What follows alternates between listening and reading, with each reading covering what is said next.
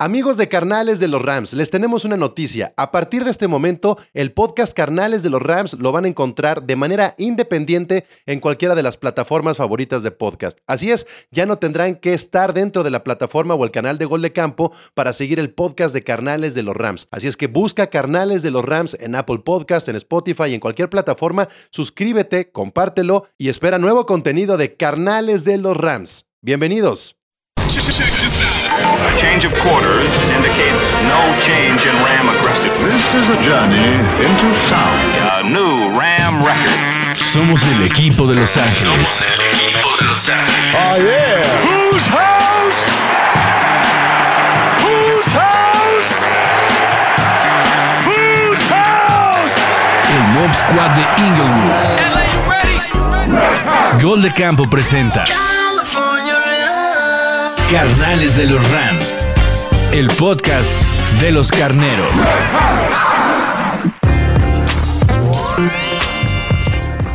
Bienvenidos a Carnales de los Rams, bienvenidos a una emisión más de este su podcast de eh, los carneros de Los Ángeles.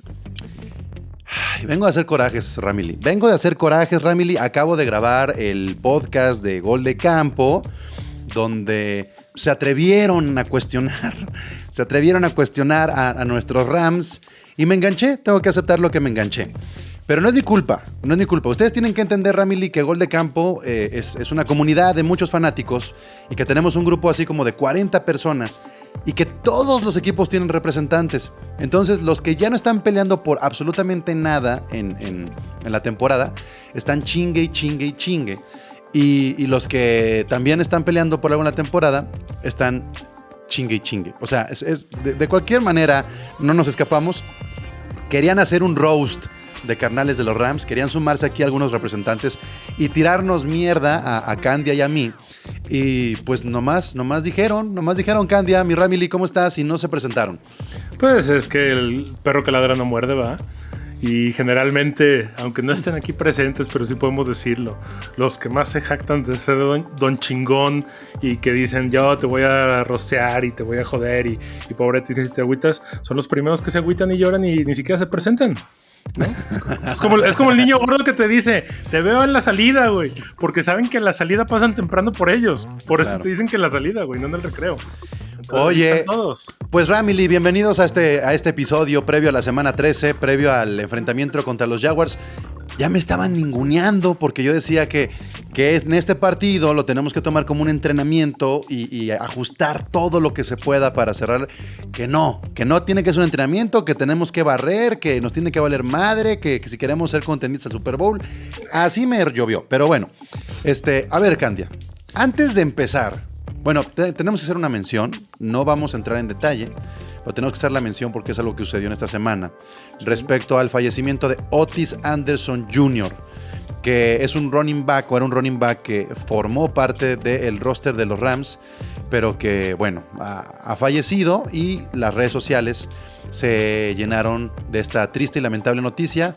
La gran mayoría de los jugadores y de instituciones relacionadas con el jugador lo lamentaron, eh, expresaron su- sus condolencias a la familia. No sé si tú, Candia, quieras agregar algo respecto a este jugador que, aunque no brillaba como una figura y aunque ni siquiera lo veíamos tal vez como un diferenciador, fue parte de la familia eh, de los Rams, de la Ramily, ¿no? ¿Sabes qué? Mira, este, a raíz de esto me puse medio a investigar. Eh, La verdad, muy, muy poco, ¿no? Porque pues, tampoco había mucha información. Hay muchísima información de tabloides de su muerte, porque fue una, una muerte trágica, desgraciadamente. Eh, pero al parecer no es que no haya brillado o no es que no brillara, sino que estaba muy chavo todavía eh, y se le estaba dando la oportunidad de, de empezar a foguearse, de meterse al, al, al practice squad y de ahí ya sabemos que pues hay, hay historias de éxito, ¿no? Como la de Deontay Dion, que insisto, para mí es mi jugador favorito. Pero eh, creo que esa era la tirada, porque en el colegial sí fue un jugador bueno, fue un jugador respetado. Desgraciadamente da mucha pena que, que tengamos que hablar de él por la situación que pasa. Eh, pero pues bueno, Compañero de Jacob Harris también. Así es, así ¿No? es. Y, y destacado, o sea, destacado en su equipo colegial. Simplemente como que a lo mejor la transición le costó mucho trabajo como suele pasar Ujú. y, y pues bueno, se le dio la oportunidad de quedarse en el escuadrón de práctica, que de todos modos ya es mucho más de lo que muchos pudiéramos hacer con nuestra vida, ¿no? Sí, definitivamente. Pues, eso es lo que queríamos mencionar nada más. No lo queríamos omitir, pero tampoco creo que valga la pena profundizar. Sí, sobre sin caer en, por- amari- en amarillismos ni nada Exacto. de eso, simplemente que descanse en paz. ¿Quieren, quieren saber más? Googleen, vean lo que Exacto. pasó y todo. Les va a salir un chorro, no se preocupen por eso. Bueno, eh, quiero rescatar algo que sucedió con el coach McVeigh. El coach McVeigh tiene un podcast, eh, no porque lo conduzca, sino porque le hacen entrevistas por ahí, gente que tiene que ver con la comunicación de los Rams, que es G.B. Long y de Marco Farr. Y eh, se llama el Coach McVeigh Show. Es generalmente un podcast que sale a principios de la semana, donde McVeigh hace justamente la transición de una semana a otra para platicar cómo va el equipo, lo cual me parece bastante chingón que tenga esa comunicación y que McVeigh siempre está dando la cara después de los juegos, en la semana y previo a los juegos. A veces le cuesta Claro. más trabajo. Sí, Esta fue una semana especial. Y, eh, y fíjate que me llama la atención lo que le llamó la atención a McVeigh. a ver. Porque en el momento donde están haciendo el podcast, donde están grabando, McVeigh comienza a notar eh, las expresiones que tienen los fans al momento de estar interactuando en el chat. Y se distrae McVeigh y prácticamente dice que, que- que tenemos unos fans muy rudos, Ujú. que, que, que- que está este, muy aliviado porque realmente los están apoyando como de manera sarcástica, lo dice así como diciendo, no hombre, si así es como nos apoyan, pues no quiero ver cómo cuando no nos apoyen cómo van a estar. Obviamente después dice, I love it, I love it. Y finalmente este, dice, eh, guys, take it easy on people, man, geez, this is why I don't look at this stuff, hurt my feelings, ¿no? Dice un poco así como diciendo que lo- la fanática de los Rams está diciendo muchas cosas hirientes al trabajo de McVay, al equipo. eh, y me llama mucho la atención, Candia, porque yo que soy un, un Ram nuevo, un Ram de pocos años, no, no soy de, to- de- de décadas, pues, sí me ha llamado la atención mucho esto. Que neta, neta, neta, neta, están tan decepcionados y encabronados del equipo como para, hasta en el podcast de McVeigh, comenzar a tirar mierda, volteársele al equipo cuando estás en playoffs todavía, cuando estás en la semana 13, muy metido en la pelea. eh, Claro. ¿Qué, qué con un pedo con- muy sólido. ¿Qué pedo? O sea, no me gusta hablar de los fans, pero, pero No, ya es una no, es que- tendencia. ¿Qué pedo? Pero es que mira, es, es lo, que, lo que hemos platicado varias veces e incluso ahí puse una publicación en, el, en un grupo de Rams la- eh, México y todo el mundo me empezó a contestar, ¿no? Eh, esa parte de, güey, a ver, el equipo está bien, el equipo está sólido, no mamen, eh, relájense un poquito, ¿no? Y todo el mundo empieza a decir, es que, güey, no somos nosotros, somos todos los fanáticos. No me voy a meter a un, a un rollo muy profundo ni muy filosófico, como tú dices, tú eres RAM nuevo. Creo que este es muy- hay una frase que de una marca de cines muy famosa que dice es muy fácil acostumbrarse a lo bueno. Los que venimos de, de- de décadas de seguir a los Rams, pues sabemos que y pasó, ¿no? Lo mismo con Dick Vermeil en su momento cuando ganó el Supertazón y luego no empezó a dar resultados y, y- y todo el mundo así como que no mames, güey. Pues es que cabrón, sí nos dio el Supertazón, pero pero pues también hay que entender que, viene un proceso de reestructuración como siempre. La liga está diseñada, salvo una gran excepción como Tom Brady y Bill Belichick, pero la liga está diseñada de tal forma que no haya una, una, una dinastía muy duradera de los equipos. Entonces, venimos de un 2018 donde estuvimos a nada de ganar el Supertazón. Ahorita estamos en una situación compleja. El año pasado también fue complejo y el año antepasado fue muy, muy complejo duele la- el perder contra Green Bay porque fue el equipo que nos eliminó de playoffs el año pasado. Y duele perder por errores que, que se reflejan mucho a, a esas épocas como las del año antepasado donde, donde dices, chin, eh, el, el partido fue muy ganable, el partido se pudo haber rescatado y no se hizo. Contra contra, Contra uno de los mejores mejor equipos de la equipo. liga, ¿no? Para mí es el mejor equipo de la liga el día de hoy, ¿no? O sea, y, y- y- seamos bien claros, esta- había muchas lesiones y lo que tú quieras, pero el- la forma en la que jugaron, la expertise de Aaron Rodgers, no por algo es el MVP del año pasado, el, el MVP reinante, y, y no deja de ser un pinche jugador que se puede dar los Mira. lujos que quiera y sigue ganando. A estos fans encabronados, frustrados. eh, ¿Viste la escena de Sean McVay? Sí. No, la escena que, que- que prácticamente de, de todas las escenas que hemos visto de McVay, nunca le habíamos visto hacer un, cara- un coraje así en el. En el. En el libro de jugadas. O sea, en- se, se llevó, se llevó el libro de jugadas a la cara. Hizo un coraje bien cabrón. O sea, fue lo opuesto a lo que vimos en su momento cuando festejó contra Tampa el- el- la ventaja ganando. tiempo, ¿no? Así es. Eh, no creo que ni un solo fan, ni un solo fan de los Rams, esté haciendo un coraje como el que McVay ha de haber sentido en ese momento, que hasta se debe de haber contenido porque sabe perfectamente que están las cámaras y que si él saca su frustración de otra forma, se contagia a los jugadores de su frustración. y les es. puedo asegurar que no hay ni siquiera, ni en el campo, ni en las tribunas, ni en las redes sociales, un cabrón que le esté sufriendo más que Sean McVay. Definitivamente. Ni siquiera, ni, ni Les Snead ni el, ni el dueño Stan Kroenke están sufriendo tanto como Sean McVay.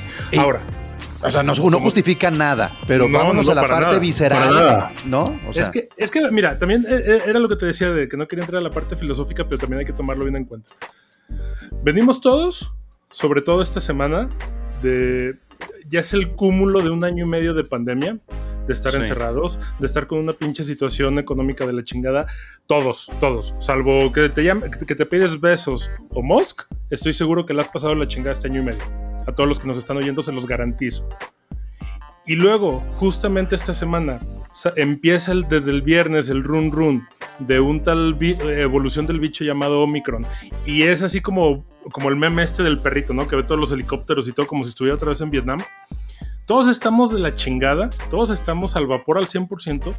Y sí he me he dado cuenta de una cosa, que los fanáticos que más se quejan del equipo son los fanáticos que más lo aman y más apasionados.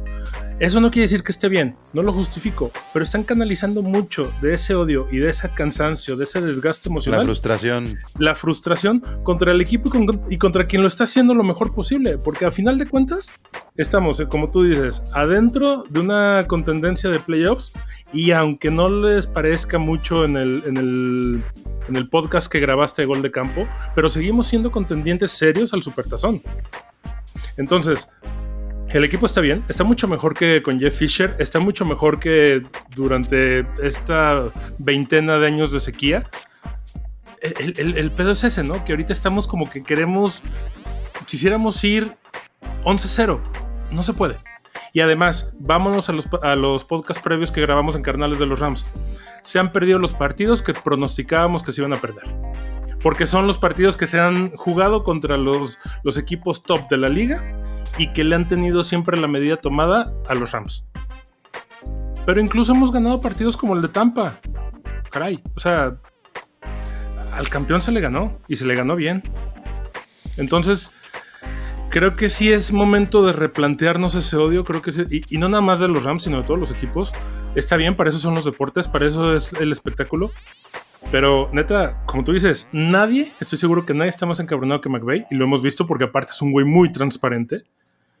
Eh, pero no tiene caso que le sigamos tirando tanta caca al equipo, tanta caca al coordinador defensivo, Raheem Morris, que todo el mundo ya pedía su cabeza, pero ya se dieron cuenta que no es la defensiva. Son errores básicos de ofensiva que se tienen que y se pueden corregir a tiempo. Todavía estamos a tiempo. Sí, totalmente de acuerdo. Y, y la verdad es que sí hay responsabilidad de McVeigh. A ver, yo no estoy diciendo que no sea él responsable. Ojo, responsable, no culpable. Re- Exactamente. responsable de muchas cosas, muchas. Pero de eso al insulto, a voltearse al equipo, a decir que vale madre todo. Oigan, lo decía yo hace rato. Si ustedes toman estos 12, las 12 semanas, 11 juegos, y, y- y- y los tiran así como fichas de dominó y las revuelven y vuelven a acomodar el calendario, no te alarmas, no te alarmas por el récord. Entiendo que estamos alarmados porque en noviembre no se ganó y fueron tres derrotas consecutivas. Eso claro que te alarma. Y no solamente te alarmas por la derrota, sino por la forma de la derrota. Y tenemos, y tenemos algo muy claro y que nos encabrona. Los pick six. Eso es lo Sí. que tenemos aquí. En nuestra cabeza tenemos el pick six de cada uno de los juegos. Y yo creo que el más grande error de McVay contra los Packers fue esa cuarta y dos que se jugó Exacto. eh, eh, eh, dentro de la yarda 30, que se pierde y que, y que a final de cuentas casi, casi estuvimos a nada de tener una ventaja de 14 puntos los Packers sobre los Rams. 14, Así es. imagínense cómo, cómo se iba a poner esto. Iba- era, era una calca contra los Titans, haz de cuenta el juego. Eh, y es frustrante, por supuesto que es frustrante. Eh, esa frustración se, se siente en, en Stafford y en Sean McVay. No es, que, no es que les valga madre. ¿Ustedes creen que realmente quieren perder? Ahora, ¿cuál es la salida que tienen que tomar? Deben de estar trabajando en esto. Imagínense que el siguiente juego, que es la semana 13, no fuera el, el juego contra los Jaguars y fuera el juego contra los Ravens. No mames. O sea, imagínense esa posibilidad de tener un cuarto partido perdido, o que fuera contra los Cards, contra los Cardinals de Arizona. No mamen. A ver, van los o contra el Jaguars. San Francisco. Van los Jaguars. Tenemos que utilizar el juego contra los Jaguars para tomar confianza. Y es lo que yo estaba diciendo en el podcast de Gol de Campo. Este es un partido para ganar confianza. Sí, Claro. estás obligado a ganar, a barrer. Yo creo que, que, que Stafford tiene que meter mínimo tres o cuatro anotaciones. O sea, neta, neta, neta. ¿Para qué? A mí no me interesa que Stafford tenga un chingo de, de- de- de puntos. No, lo que quiero es que los Jaguars sean nuestro antídoto de confianza. Así y la es. confianza se tiene que ganar sin errores, sin pick six, metiendo un chingo de puntos, ampliando el playbook, que se vea que Odell Beckham ya es un arma poderosa, que mejore el juego terrestre, que mejoren los equipos especiales que son una basura, que, que Sean McVay se divierta mientras está coachando. Esa es la confianza que tienen que ganar los Rams. Una vez que se gane esto, entras otra vez al carril de la competencia, como ahora le está pasando a los Ravens que perdieron confianza, a los Chiefs que perdieron confianza, a los Niners que perdieron confianza, a los Patriotas que perdieron confianza. Tienes que enderezar tu camino, como estos equipos que menciono, Candia, lo están Sí. haciendo y están peleando por playoffs, ¿no? Claro, y al final de cuentas volvemos. Estamos en un momento en el que es completamente corregible todo. Y sí, como tú dices, Sean McVay no es el culpable, es el responsable. Sí, es responsable de los tres partidos que se han perdido el hilo, pero también es responsable de traer un récord ganador de 7-4. También es responsable de que siga siendo un, un equipo contendiente serio. También es responsable de que exactamente viene un partido contra los Jaguars que es de protocolo, si tú quieres, pero es lo que, lo que acabas de comentar. Es un partido para ganar confianza. Va a ser un partido muy similar al que fue contra Houston, ¿no? Que a lo mejor se va a atropellar al principio y al final, ah, es que, ¿cómo es posible que les hayan anotado tantos puntos en un solo cuarto? Güey, no importa. Se ganó, se tenía que. se- eh, exactamente, si se hubiera hecho eso más seguido, a lo mejor no habría los problemas que hay ahorita. Si se hubieran permitido a lo mejor más puntos, no perder partidos, pero sí más puntos para poder ajustar más este, Bueno. los nombres, no sé. Va- vamos, vamos desglosando un poco eh, lo que pasó con los Packers, Candia. Lo que pasó con los Packers me parece... eh, lo que molesta es que sentíamos que los Packers tenían, tenían muchas bajas y que los Rams podían competirle. Pero tenemos que olvidarnos ya de qué jugadores no tiene el rival y qué jugadores no tienen los Rams. Así es. Tenemos que olvidarnos un poquito de eso. Eh, ¿Qué pasó básicamente con, con los Packers? Creo que se perdió en el reloj. Sobre todo con Sí. el. Con, o sea, en el reloj sí fue. Y lo dije Sí. la semana pasada. Si se pierde en el reloj, bye. Si te, anot- si te anotan primero los Packers, difícilmente vas a ser el control, vas a, vas a ser el dueño del control del reloj. Y eso es lo que pasó, se perdió con ese primer drive. eh, los Packers se fueron al frente rápidamente, insisto. El- entre el pick six y el cuarta y dos en el primer tiempo hicieron que se desmoronaran un poco anímicamente los Rams, pero aún así nos fuimos al medio tiempo con un 20-17. Sí, A pesar de que parecía que otra vez la estábamos cagando, el 20-17 te ponía otra vez en el camino, Candia. Claro, y fuera de, de- del resultado final, el partido nunca, nunca se terminó de despegar por completo, ¿no? Incluso en el último drive de los Rams fue así como que puta, güey. El reloj está avanzando más rápido de lo que quisiéramos, pero realmente el riesgo ahí estuvo todo el tiempo. Tanto McVeigh estaba eh, deseoso o con ánimos de poderle dar la vuelta al marcador, como que la Flor también estuvo muy preocupado durante el último cuarto. O sea, no, no, no fue un partido, ¿cómo te diré? Contundente. Fue un partido muy reñido que sí si ves nada más el puro papel, sí este, los Packers ganaron por mucho, pero en realidad no fue tanto. En realidad los contragolpes de Rams fueron muy buenos. La Muy buenos. fueron, fueron los, los cambios de, balón, este, ese pick six, o sea, e- ese tipo, ese, esa cuarta y dos también. El, el haber entregado los balones cuando no era necesario o cuando no se debía fue lo que marcó la diferencia. Pero de más, el partido fue un partido muy, muy reñido. 3, 39, 39 minutos con 40 segundos el reloj de los Packers. 20 minutos con 20 segundos el reloj de los Rams. El doble. Así de fácil. Pero, si aquí queremos hacer corajes con Stafford, ustedes dirán, eh, pinche Pablo, pues cuatro, cuatro touchdowns contra los Jaguars. Stafford tuvo tres touchdowns contra, contra los Packers. Tres. Así es. El, el rate de Stafford fue de 96.6. El de Aaron Rodgers fue 97.2. Es Es decir, lo que te digo. este, es, es- es un error el que mató. La diferencia Claro. de puntos eh, finales, que es 36-28, es una posesión. Es el pick six. Ese pick Así six. es. Por eso, Ramil, y yo les digo, a ver, aquí el pedo es ganar confianza para que no se equivoque así Stafford. Mientras Stafford no se equivoque, tienes un equipo competitivo en los primeros planos y el mejor nivel que tiene la NFL. Claro, es mucho pedir que no se equivoque, sí, pero es parte del ajuste. A mí me decepciona mucho lo que está pasando, por supuesto, pero hay que ver la big picture. Ahí te van otros datos que también llaman la atención. Jalen Ramsey perdió eh, cuando le lanzaron a, a- a Davante Adams y estaba siendo cubierto por Jalen Ramsey, perdió. Porque Sí. fueron cinco targets, cinco recepciones. Así es. Solamente que hay que entender algo. Jalen Ramsey no eh, tuvo a, a llamar a Davante Adams este, en el 50% de, los, de las jugadas. Sí. O sea que también son el tipo de combinaciones que tenemos que entender un poco. Jalen Ramsey se está utilizando para cubrir otros. A diferencia del año pasado que lo ponían todo el tiempo pegado al mejor receptor, Así ahora es. lo tienen que, que manejar en, más terreno para que se cuide un poco más al receptor 2, al ala cerrada y que se permitan la menos cantidad de jugadas grandes, ¿no? que no sean tan predecibles las jugadas defensivas como lo fueron el año pasado. Que es, ok, perfecto, a Ramsey me lo van este, se, va a enfocar en mi receptor número uno. Entonces me, me desconecto por completo de él y mantengo a Ramsey ocupado.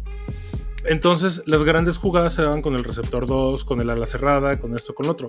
Ahorita Ramsey está cubriendo, cubriendo hasta la cerrada. Es, es más, había jugadas que, que, que entraba el blitz, ¿no? Entonces, ¿qué es lo que está pasando? Se están perdiendo partidos, si tú quieres, muy sensibles, pero la verdad, yo prefiero perder contra Green Bay en temporada regular que en playoffs. Porque ya viene en la época en la que los playoffs se, van a dar otra vez contra equipos que ya se han jugado, que va a ser contra Tampa, que va a ser contra Dallas, que va a ser muy probablemente contra Green Bay. Pues, Mejor perder ahorita y poder ajustar en los playoffs, que fue lo que pasó el año pasado. Entonces, no hay ninguna bronca. Mejor eso que perder en un- en unos comodines. O mejor eso que perder en un divisional. ¿No?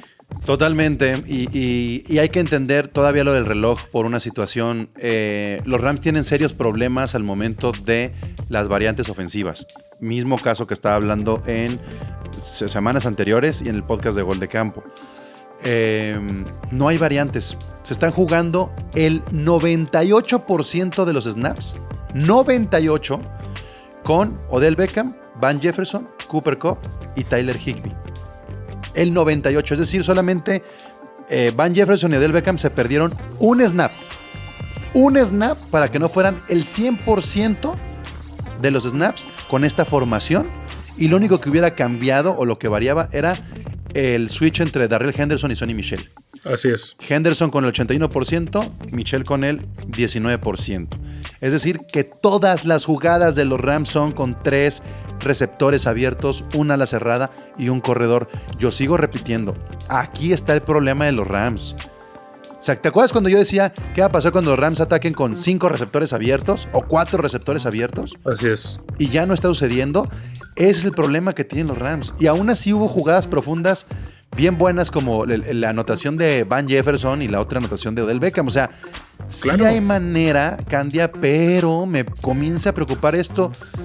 ¿Qué respondes a los, a los compas ahí de gol de campo que dicen, güey, todos los equipos tienen lesiones, tú también tienes que superarlo?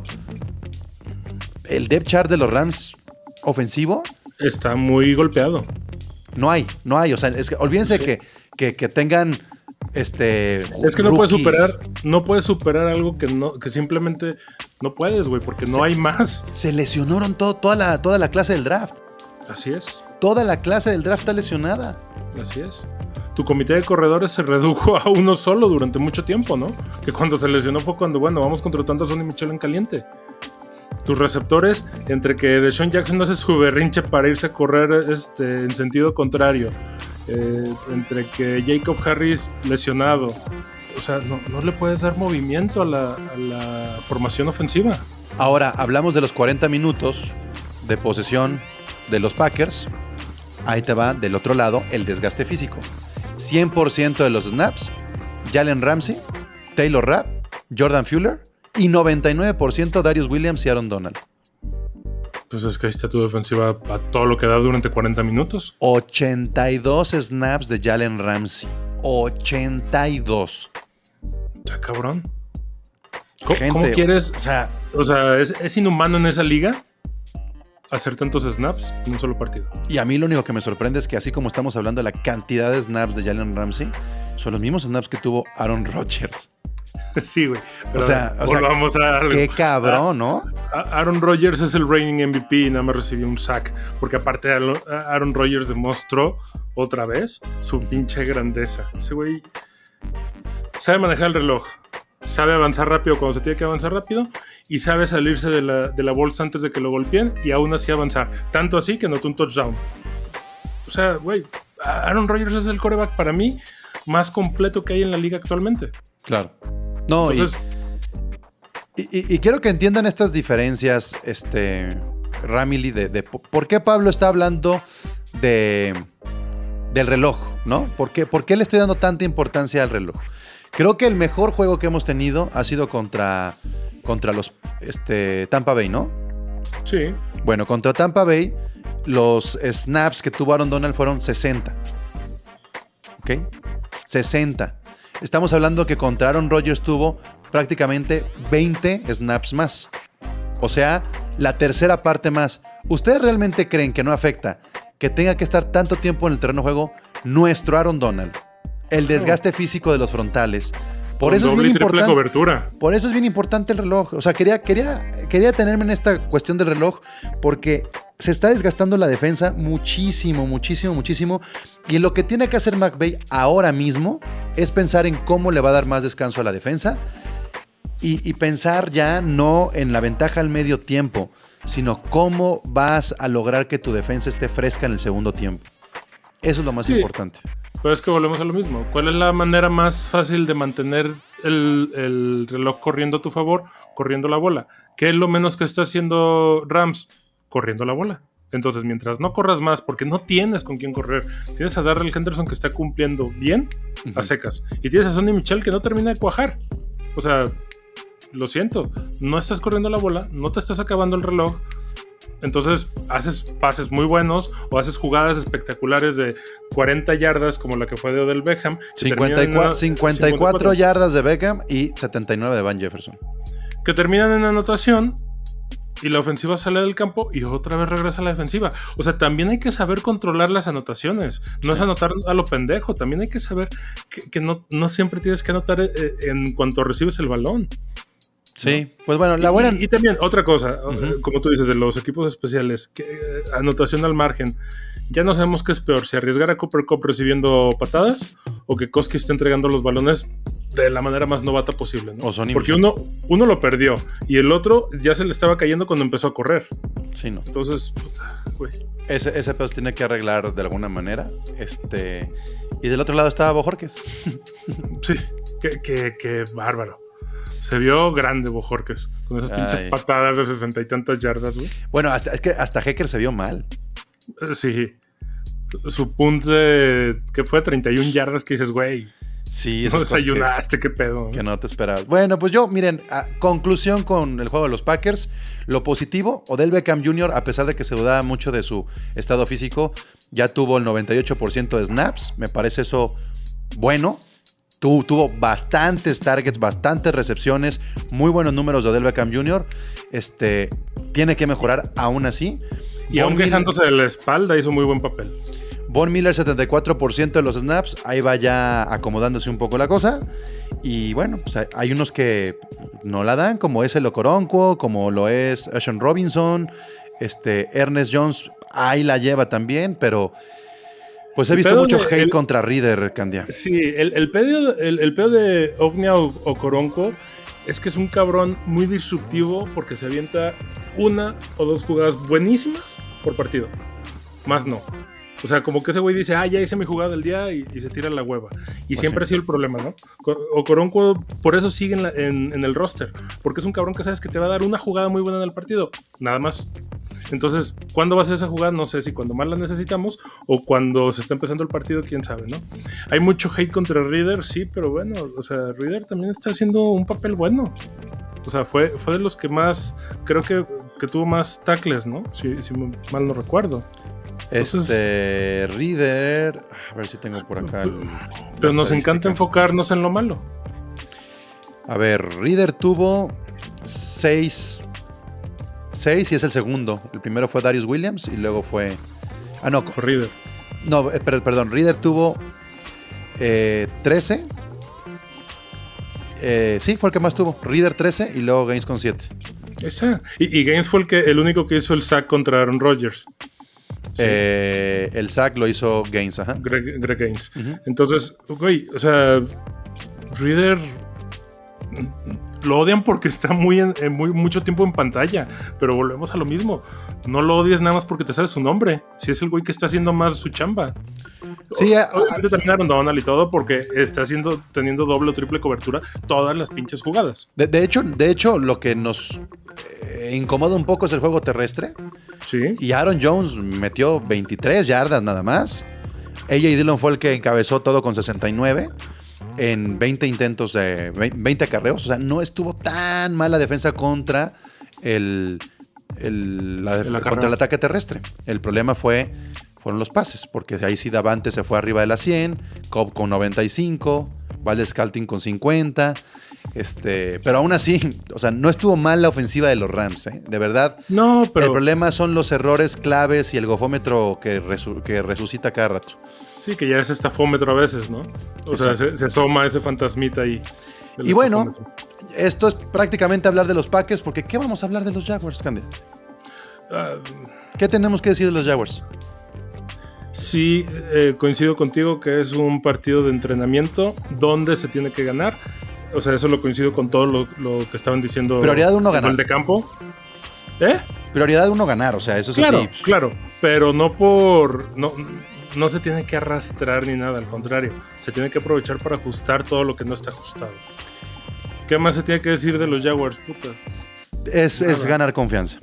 Así de fácil. Es ganar confianza, es este hacer mucho más trabajo colectivo en la ofensiva, es descansar lo más que se pueda la defensa y esos detallitos para que no se te vaya a ir un jugador clave y entonces y entonces ya pues tenemos la cabeza en la semana 14 que es contra Arizona. Exactamente. Ese, ese yo creo que va a ser un partido este, que se tiene que ganar. Tú pronosticabas un 3-3 en divisionales. Entonces, por consecuencia, se tiene que ganar este, a como de lugar. No, no, no, no necesariamente. No, no, no. O sea, en, en la fórmula se puede perder este que le- mientras se ganen los demás. No, es que te voy a decir, no, no hay pedo perder contra Arizona. Lo que no te puedes permitir es perder con San Francisco. Y ahí es donde entra la preocupación. Porque lo seguimos diciendo y también se tiene que aceptar.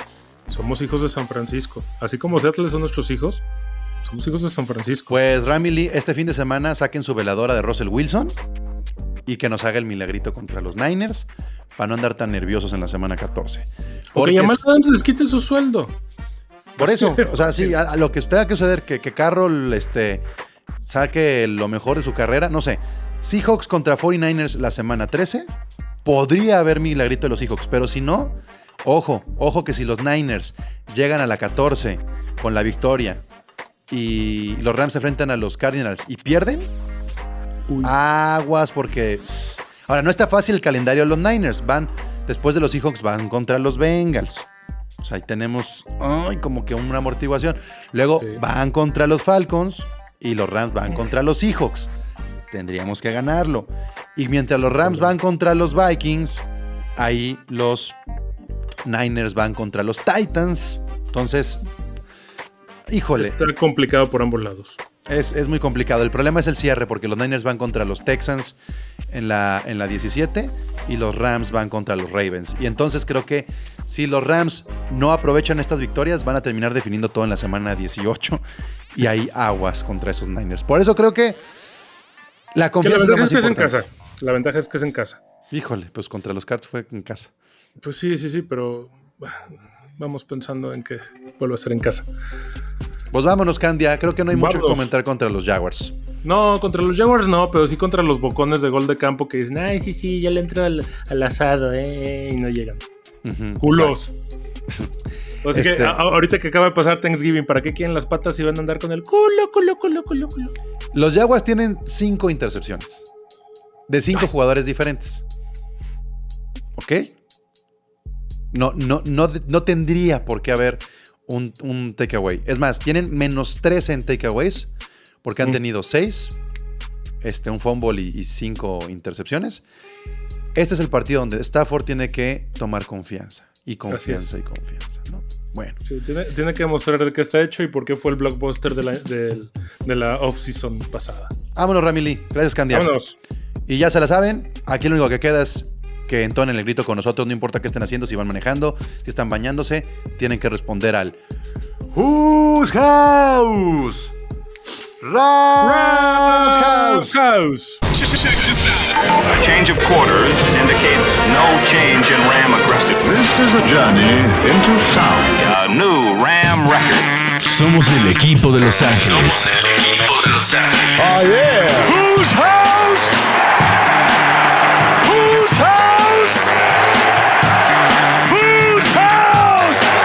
Mob Squad de Inglewood.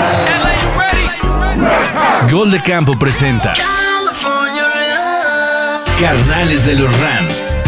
El podcast de los carneros.